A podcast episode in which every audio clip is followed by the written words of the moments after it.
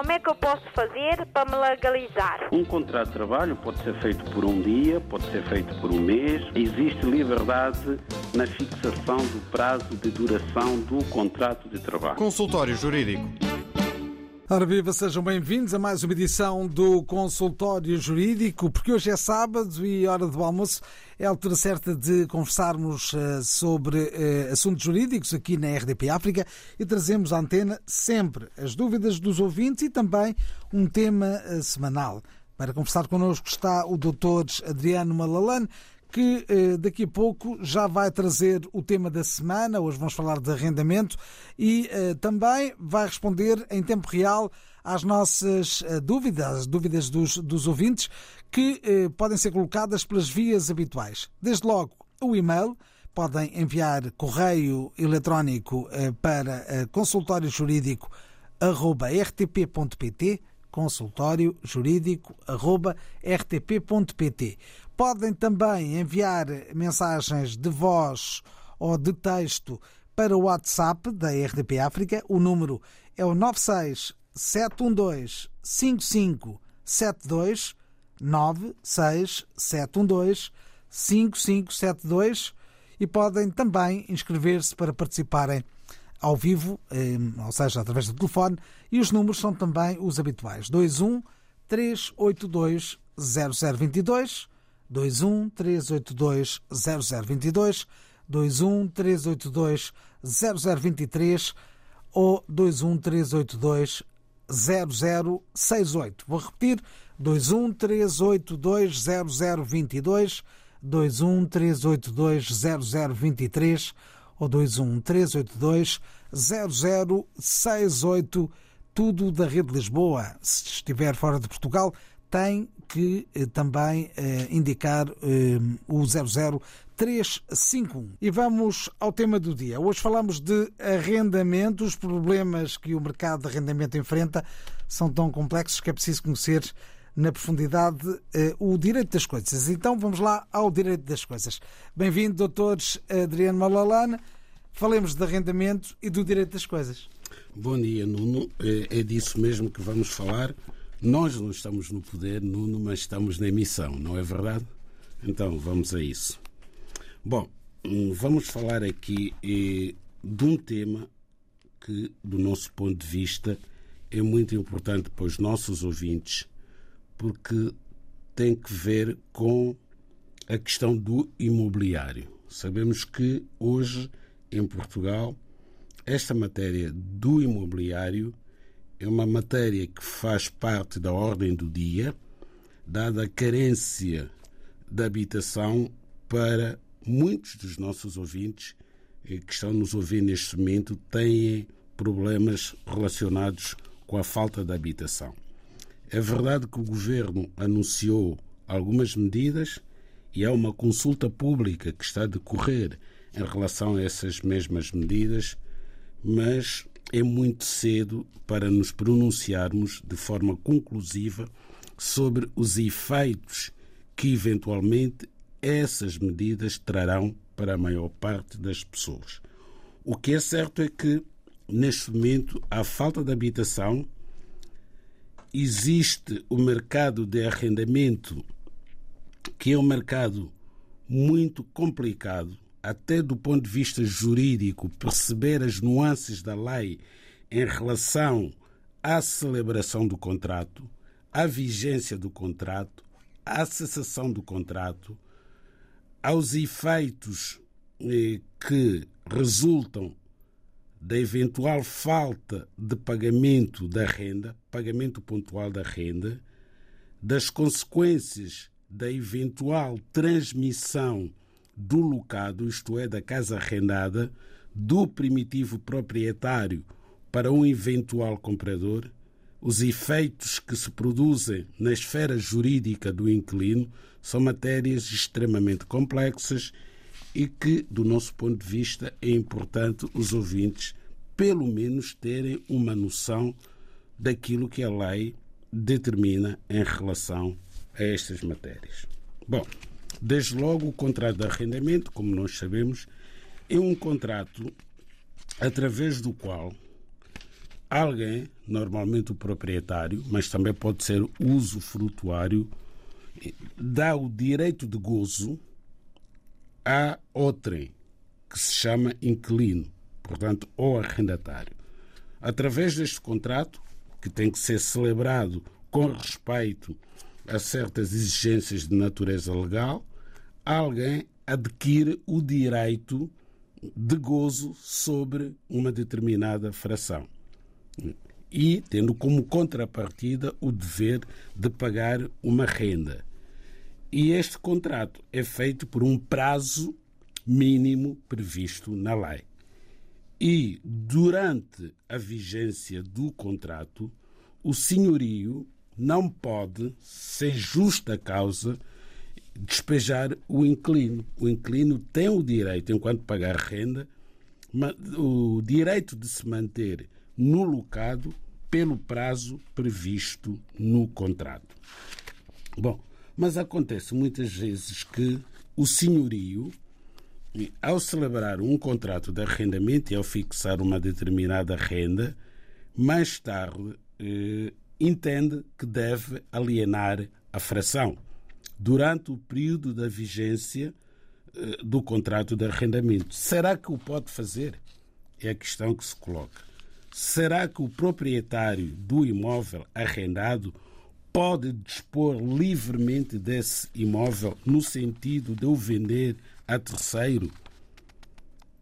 Não há dúvida quanto a isso. Porquê? Porque ao arrendar uma casa, o senhorio não perde o seu direito de propriedade sobre o imóvel. E o direito de propriedade, nos termos da lei, implica um conjunto amplo de poderes. O titular eh, do direito de propriedade pode usar o bem sobre o qual recai o direito de propriedade, pode fruir e pode dispor desse mesmo bem, no sentido de que pode vendê-lo, pode oferecê-lo e pode arrendá-lo. Ora, uma vez arrendado o bem, significa o quê? Que sobre o mesmo recai um ônus, que é o contrato de arrendamento. E ao decidir, hum, por hipótese, vender o bem, o que é que será feito do contrato de arrendamento? Em direito, costumamos dizer quid iuris em relação ao contrato de arrendamento. Ora bem, desde logo, caso o, o inquilino esteja a viver no arrendado há mais de dois anos, assiste-lhe o direito de preferência em relação àquele bem que vai ser vendido. Que é que isso quer dizer? Que pode adquirir aquele imóvel nas mesmíssimas condições em que está sendo vendido. Então diz-se que existe um direito de preferência legal a favor do inquilino sobre o imóvel que vai ser vendido. E como é que opera esse direito de preferência? opera do seguinte modo: o proprietário, vendedor, tem que, por carta registada com aviso de recessão, notificar, comunicar o seu inquilino de que vai proceder à venda do imóvel por um determinado preço e num determinado prazo. E o inquilino, ao receber essa carta, tem um prazo de 30 dias para se pronunciar se pretende ou não exercer o seu direito de preferência. Se disser que pretende exercer o direito de preferência, tem que entregar ao senhorio aquele dinheiro nas condições previstas na comunicação. Ou seja, tem que se celebrar obrigatoriamente uma escritura pública de compra e venda em que o inquilino vai pagar aquele montante que custa o imóvel que foi posto à venda. Se nada disser no prazo de 30 dias, significa que, no silêncio, o inquilino não quer não pretende exercer o seu direito de preferência. E a partir daí, o imóvel pode ser vendido a qualquer pessoa. Porém, se faltar essa comunicação por parte do senhorio ao seu inquilino de que vai vender o imóvel naquelas condições em que ele entende, preço, modalidade de pagamento, etc., e vender o apartamento a terceiro, apartamento esse que se encontra arrendado, o inquilino pode impugnar essa venda, depositando aquela quantia que foi paga por terceiro e manter-se no arrendado já como proprietário e não como inquilino. Porquê? Porque não foi devidamente notificado do direito que lhe assistia de ser ele a comprar aquele imóvel. Mas há uma outra hipótese. Há aquela hipótese em que o senhorio não, portanto, notifica o inquilino do direito de preferência que lhe assiste e o inquilino pura e simplesmente não está interessado em comprar, por variedíssimas razões que têm que ver com a sua vida. E a lei não, não interfere. É um direito se a pessoa quiser exercê-lo, exerce-o. Se não quiser, também não sofre nenhuma consequência por não ter exercido o seu direito de preferência. Entretanto, o senhorio entende que deve vender e vende. Também um direito que lhe assiste. Temos aqui dois direitos. Estes direitos não, não estão em colisão, são compatíveis. São incompatíveis no sentido de que pode o inquilino não querer exercer o direito de preferência sobre o imóvel e o senhorio também tem o direito de o vender a terceiro e vendo-o. Agora, ao vender o imóvel arrendado a terceiro, qual é o destino do inquilino e do contrato do arrendamento?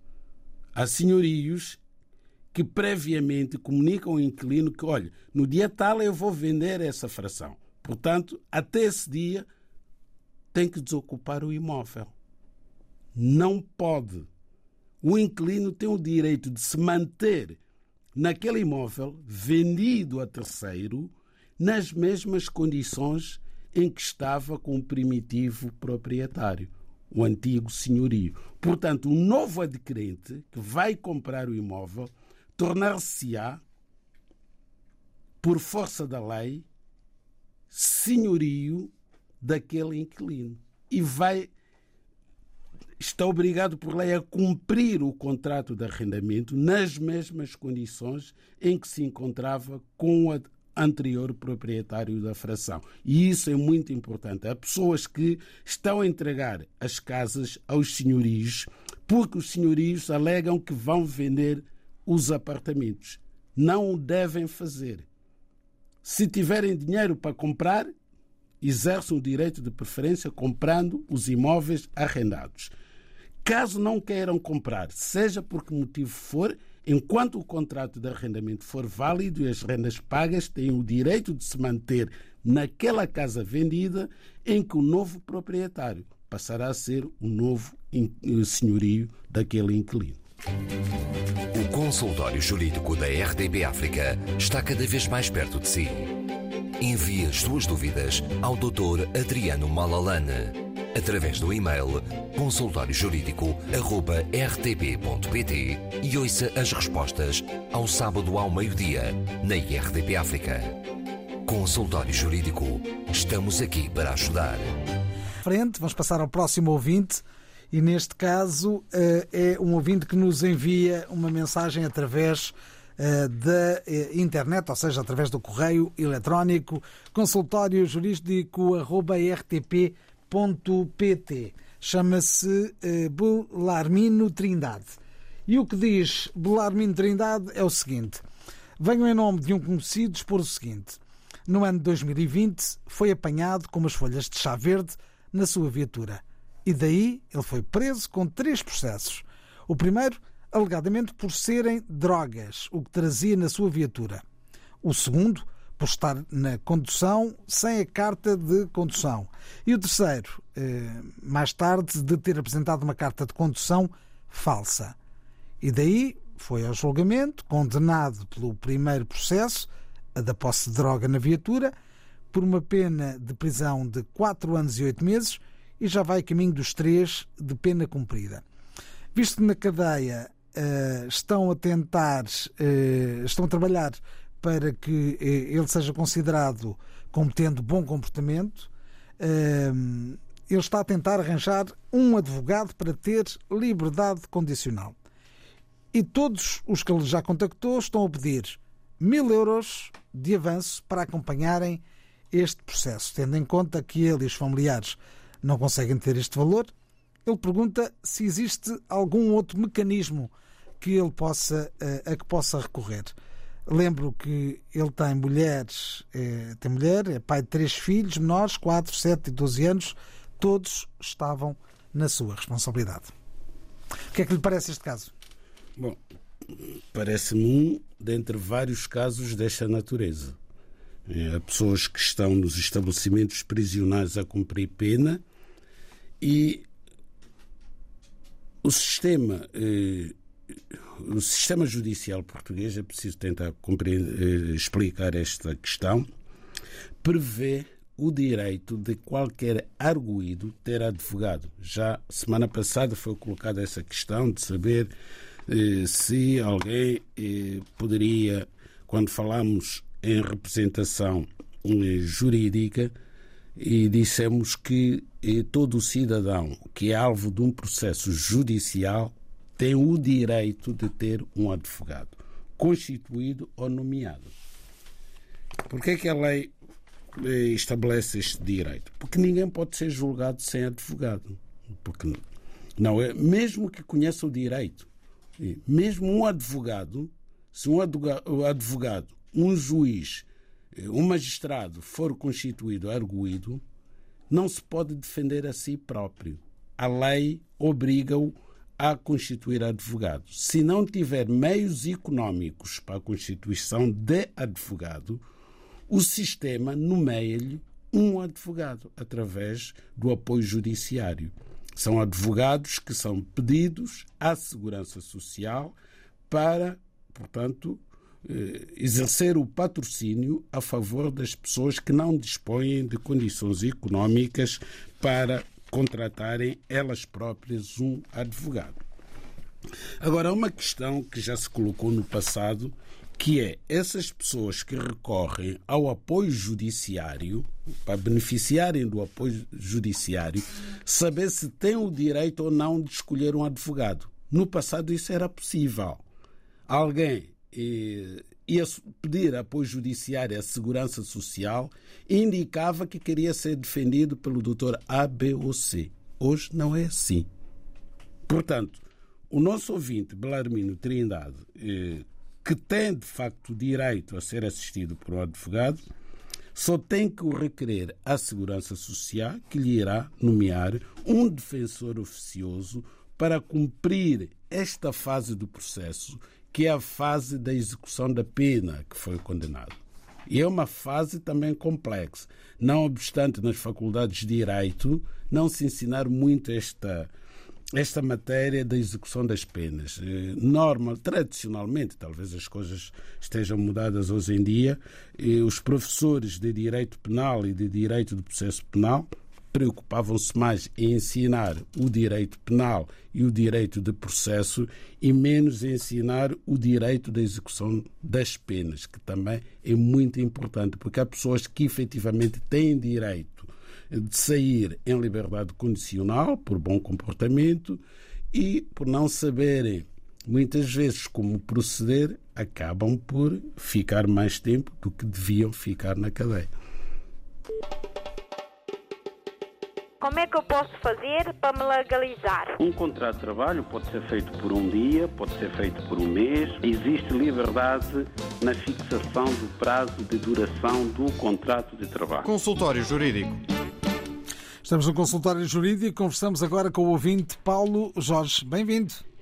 Como é que eu posso fazer? Bom dia, sim. Eu ia lhe pedir para baixar o som aí do seu rádio, Ok, ok. porque está com algum atraso. Ok. Vamos- Eh, Está melhor agora, sim? Agora está melhor. Pode ouvir através do telefone, não se preocupe. Vai ouvir-nos na okay. mesma. Paulo, conte-nos tudo, não nos, não nos conta nada. Não, não, não, não. É sério. É o seguinte, é, a minha esposa está cá, acabou de vir de Angola e veio com visto residencial Schengen para de seis meses, tem a durabilidade de seis meses. Mas é, a saída do aeroporto lhe foi posto um carimbo de 30 dias. O que demos a entender que durante esses 30 dias ela tinha que se apresentar ao CEF para se legalizar. Portanto, no outro dia nós fomos o CEF com os seguintes documentos. É a declaração de união de facto, é, o meu rendimento e, e os documentos dela. É, e, portanto, os CEF disseram que não, não, pura e simplesmente não estão a fazer a marcação. É, é isso. E é quer saber o que fazer na prática, não é? Sim, sim, porque eu sou um cidadão português com a nacionalidade adquirida. Quais são os procedimentos a seguir? Gostava que o Dr. Juan Lalane esclarecesse melhor, se faz favor. Muito bem, penso que seja uh, toda a informação que precisamos para que o doutor possa agora responder. Obrigado por ter ligado. Obrigado. Vamos então à resposta. O ouvinte Paulo Jorge está em Lisboa. Eh, tem em Lisboa, é cidadão português, portanto, a companheira e não a esposa, porque os conceitos jurídicos têm que ser rigorosos para serem devidamente enquadrados nas respectivas disposições legais. Portanto, a senhora que veio de Angola não é sua esposa, é sua companheira e vivem em união de facto. Portanto, e também não veio com visto Schengen, porque não existem vistos Schengen de seis meses. O prazo máximo do visto Schengen são 90 dias. Seja como for, seja como for, uma vez em Portugal, a sua companheira tem de facto direito à autorização de residência. O que o senhor terá que fazer é agendar o pedido de autorização de residência. Ainda que o CEF no aeroporto tenha concedido apenas 30 dias, é relevante para efeito da autorização de residência. Significa o quê? Que não há eh, nenhuma irregularidade pelo facto de, eventualmente, a sua companheira ultrapassar os 30 dias eh, que estão previstos no visto aqui em Portugal, porque depois há um regime especial que permite que essas pessoas possam, não obstante terem ultrapassado os dias que constam do visto, permanecer em Portugal com a finalidade de virem a obter autorização de residência. E ela tem, de facto, autorização de residência porque vive consigo em união de facto. O importante neste caso é fazer o agendamento. Quando os agendamentos abrirem, nessa altura terá que agendar o pedido de autorização de residência e levar esses documentos porque não basta ter esses documentos, não basta ter o direito e pensar que se pode deslocar ao CEF sem agendamento prévio e sair de lá com uma autorização de residência. Não. Todos os atos que o CEF pratica neste momento estão sujeitos a agendamento prévio. E assim respondemos a mais um ouvinte nesta nossa emissão de hoje do Consultório Jurídico. Como é que eu posso fazer para me legalizar? Um contrato de trabalho pode ser feito por um dia, pode ser feito por um mês. Existe liberdade na fixação do prazo de duração do contrato de trabalho. Consultório Jurídico. Continuamos a conversar com os nossos ouvintes. Agora, Alberto, boa tarde. Podes ligar o seu rádio e ao, ao pé de si? Boa tarde.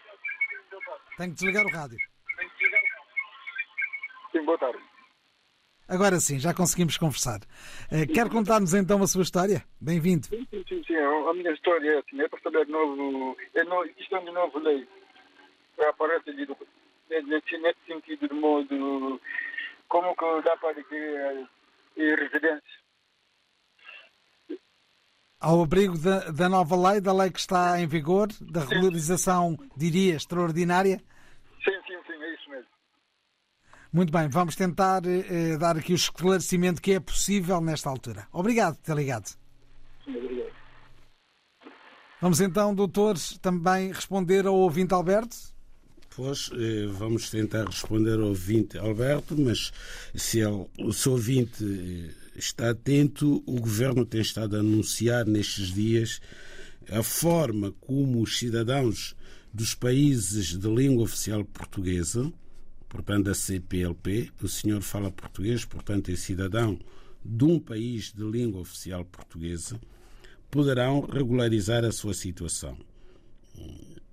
De acordo com o governo, o CEF vai criar uma plataforma que vai permitir fazer agendamentos através dessa plataforma das pessoas que já se encontram em Portugal a exercer uma atividade profissional, naturalmente, para eh, poderem enviar os documentos pertinentes ao CEF a fim de regularizarem a sua situação com alguma celeridade em relação ao que vinha acontecendo, porque temos pendências que vêm de 2022 até agora, de vários processos que foram submetidos através da plataforma do CEF são manifestações de interesse que aguardam o tratamento adequado para levarem à atribuição de autorização de residência.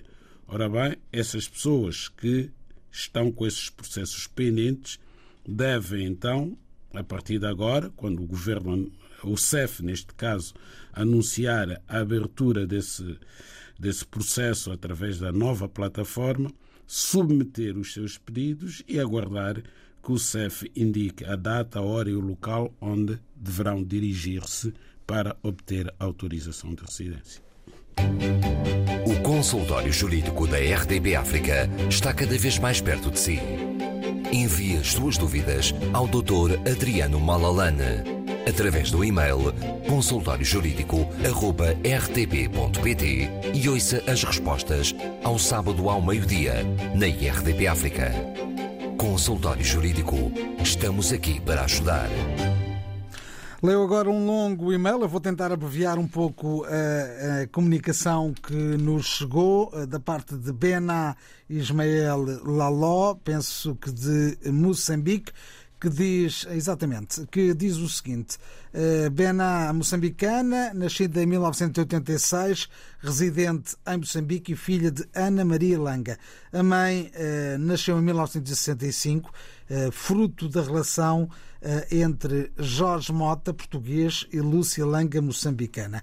O registro da mãe foi efetuado em 1966 eh, e, eh, na altura, o registro não foi feito com a menção da paternidade, sendo considerada filha de pai incógnito, a mãe, neste caso a avó, por receios de que o companheiro de nacionalidade portuguesa podia valer-se do registro para levar a filha consigo de volta à sua terra natal, com a agravante dela ser menor à data da maternidade, tinha 17 anos de idade. Durante a sua infância, a mãe, a Ana Maria Langa, conviveu com o pai e outros irmãos, visto que o pai tinha outras companheiras. Duas das suas irmãs, ainda residindo em Moçambique, apresentam o nome do pai na sua perfiliação. Em 2020, a minha mãe, a mãe da nossa ouvinte, Ana Maria Langa, moveu uma ação de investigação de paternidade no Tribunal de Maputo, sob a forma de processo comum contra as duas irmãs residentes em Moçambique e com desfecho em 2022, eh, em novembro do ano passado. Neste processo, a minha mãe contou com a colaboração de eh, irmãos residentes em Portugal, Reino Unido e Holanda para ter acesso às certidões de nascimento de óbito do pai. Jorge Mota, que, segundo o mesmo, perdeu a vida em Portugal em 1984, vítima de doença da ação de investigação da paternidade, o Tribunal eh, julgou procedente a ação e provada a paternidade e, consequentemente, declarou eh, Jorge Mota como pai eh, de Ana Maria Langa, que passou a assumir o nome Ana Maria Mota. E determinou o abrevamento da filiação paterna no assento de nascimento deste, deste, da requerente, fazendo constar o nome do pai, natural de Massarelos, Porto, nacionalidade portuguesa e filho eh, de António Rodrigues Mota e Maria Van Kriken Mota. Neste momento, a minha mãe passou de Ana Maria Langa para Ana Maria Mota, ostentando a perfiliação do avô português. A mesma foi na maioridade e por sentença judicial. queria iniciar um processo de naturalização como neto de português, mas deparo com a restrição do artigo 14 da Lei da Nacionalidade Portuguesa, filhos reconhecidos na maioridade, nas pesquisas prévias que vou fazendo na internet. Questões são as seguintes. Esta avaliação que faço está correta? Estou mesmo limitada de iniciar o processo de naturalização? Que alternativas posso usar caso esteja limitado? Durante a minha pesquisa, acompanhei que em dezembro de 2022 houve uma audição parlamentar na Assembleia da República de Portugal, no âmbito da petição eh, número 326, eh, que tinha a ver com a inconstitucionalidade e ilegalidade do artigo 14 da Lei da Nacionalidade. Que significado tem esta audição e qual o atual estado deste processo? É a questão, ou várias questões, levantadas pela nossa ouvinte BNA Ismael Laló, está em Moçambique. E bem levantadas, diga-se de passagem, porque ela é neta, portanto, de português. O senhor Jorge Mota viveu em Moçambique, depois veio falecer em Portugal. E este senhor Jorge Mota, portanto, teve eh, vários filhos em Moçambique, provavelmente os mais novos poderão ter sido perfilhados. Mas os mais velhos, como é o caso da nossa ouvinte, não tiveram essa sorte. Por isso, a dona Ana Maria Langa Mota, que nasceu em 1965, não foi perfilhada pelo pai português. O que é que isso significa? Que o pai português não assinou o respectivo assento de nascimento. Portanto, não houve transmissão daquela ligação que é a assinatura do assento de nascimento estabelece entre o pai e o filho. Ora, assim sendo, estamos perante uma situação que não é única, quer em Moçambique, quer em Angola. Houve muitos casos destes em que as mães, ainda por cima menores, e no sistema colonial, em que a mulher tinha poucos direitos, tinham receio de que os pais pudessem, sem autorização da mãe e sem conhecimento da mãe, à revelia dos familiares do lado materno, pudessem pegar nos filhos e vir para Portugal nunca mais iriam saber dos filhos. Então, elas próprias, por vezes, eram as próprias mães que não queriam que os pais perfilhassem os filhos. Mas também houve muitos casos em que eram os pais portugueses que não perfilhavam os filhos, sobretudo militares, porque eram solteiros e sabiam que terminada a comissão em Angola, Moçambique ou Guiné, viriam para Portugal e queriam casar em Portugal e não queriam ter problemas pelo facto de já terem filhos que poderiam mais tarde concorrer com os filhos da mulher casada na herança dos bens. Ora, isto faz parte da história desta nossa ouvinte. Ela só tem que se conformar com esta situação porque não tem hipótese de ficar portuguesa. Pelo facto de a perfilhação ter sido feita depois de ela atingir a maioridade. Portanto, a lei portuguesa, nisso, estou convencido que dificilmente irá ser alterada. Nem questão, nem, nem tendo por base esta questão de judicial, ou seja, houve um tribunal que declarou uh, a perfiliação.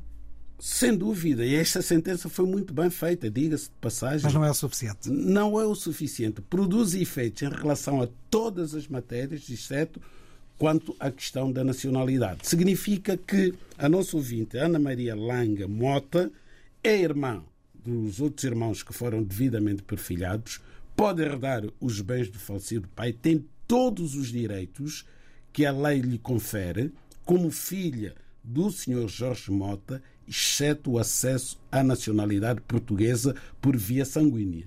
Ela pode um dia ficar portuguesa, seja pelo casamento, seja por naturalização, residindo em Portugal durante cinco anos, ou casando com um cidadão português, eh, após três anos, pode se naturalizar portuguesa, mas nunca vai ter nacionalidade originária porque, sendo biologicamente filha de pai português, do ponto de vista legal, não tendo havido perfilhação durante a sua minoridade, não pode ser portuguesa.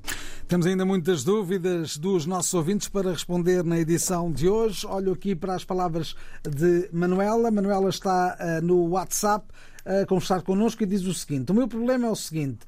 O meu contrato vai terminar no próximo mês de maio uh, de arrendamento uh, e recebi uma carta para desocupar o imóvel até exatamente ao dia 31 de maio, eh, porque o contrato era apenas de um ano. Agora estou a procurar casa, não está a ser fácil e eh, pergunto: tenho mesmo que sair? Não, não tem que sair, porque a lei não admite contratos de um ano. Só em casos verdadeiramente excepcionais e previstos no próprio contrato é que pode haver um contrato de arrendamento com duração inferior a três anos. Quando se faz um contrato por um ano, a lei entende automaticamente que esse contrato está feito por três anos.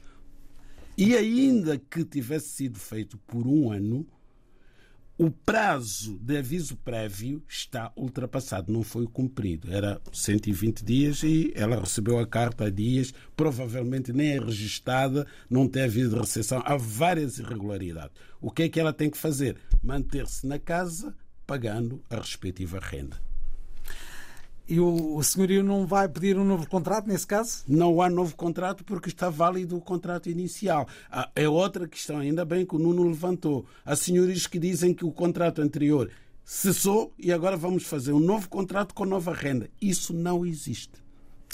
Um caso parecido, uh, diz uma outra ouvinte, uh, é Ticiana Mendes, o seguinte: tenho um contrato de dois anos de aluguer de uma casa e o contrato termina em dezembro. Uh, encontrei uma carta do senhorio e, uh, um, com um e-mail e um número para ligar de volta. E liguei e disseram-me que tenho um mês uh, para entregar a casa, porque não cumpri o contrato. Mas não me mandaram carta, não me disseram nada. e se não sair nesse tempo, vão fazer um, uma ação de despejo. eu pago a renda todos os meses e não devo nada a ninguém. Quero saber se a lei permite isso e o que devo fazer. A resposta dada ao ouvinte anterior encaixa como uma luva nesta, eh, nesta situação. Desde logo, esse contrato de dois anos é, nos termos da lei, um contrato por três. É o prazo mínimo, tem que ser cumprido esse prazo. Está feito por três anos, ainda que esteja escrito dois anos. E ainda que fosse legal fazer o, o contrato por dois anos, também não iria cessar porque o senhorio não cumpriu com as formalidades necessárias para fazer cessar o contrato em termos de notificação ao inquilino. Não pode ser nem por e-mail, nem por telefone, nem por WhatsApp. Não é possível. Há coisas que hoje podem ser feitas por WhatsApp. Tem coisas muito, muito importantes. Mas contrato de arrendamento, cessação do contrato de arrendamento, comunicação ao senhorio de que o contrato vai cessar nunca pode ser feito através das redes sociais. Agora outra nota. O João Mendes diz o seguinte: A minha cunhada nasceu em Lisboa em 1982 e nesse mesmo ano foi para a Guiné-Bissau com a mãe. Agora está cá em Portugal e gostaria de saber se tem direito à nacionalidade. Tem direito à nacionalidade. Ah, é falta aqui uma nota. A mãe dela não sabe onde deixou o cartão de nascimento dela. Não precisa de cartão de nascimento, basta ir à Conservatória do Registro Civil para dar o nome da cunhada e a data de nascimento da cunhada. Está lá registada em qualquer conservatória do registro civil do país, está o assento de nascimento desta senhora.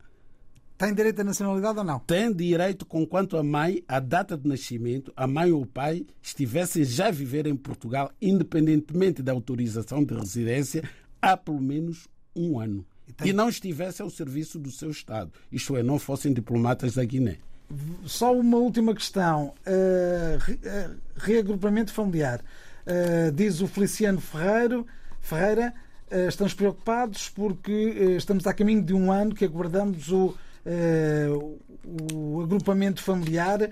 Já me encontro há quatro anos longe das minhas filhas, que são menores de idade, e agora tenho o meu título de residência há aproximadamente um ano e uh, não reabrem o dito agendamento para uh, reagrupamento familiar. O que é que eu posso fazer?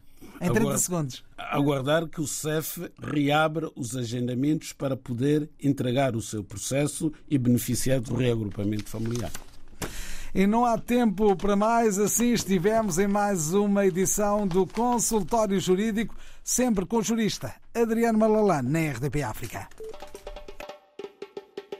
Como é que eu posso fazer para me legalizar? Um contrato de trabalho pode ser feito por um dia, pode ser feito por um mês. Existe liberdade na fixação do prazo de duração do contrato de trabalho. Consultório Jurídico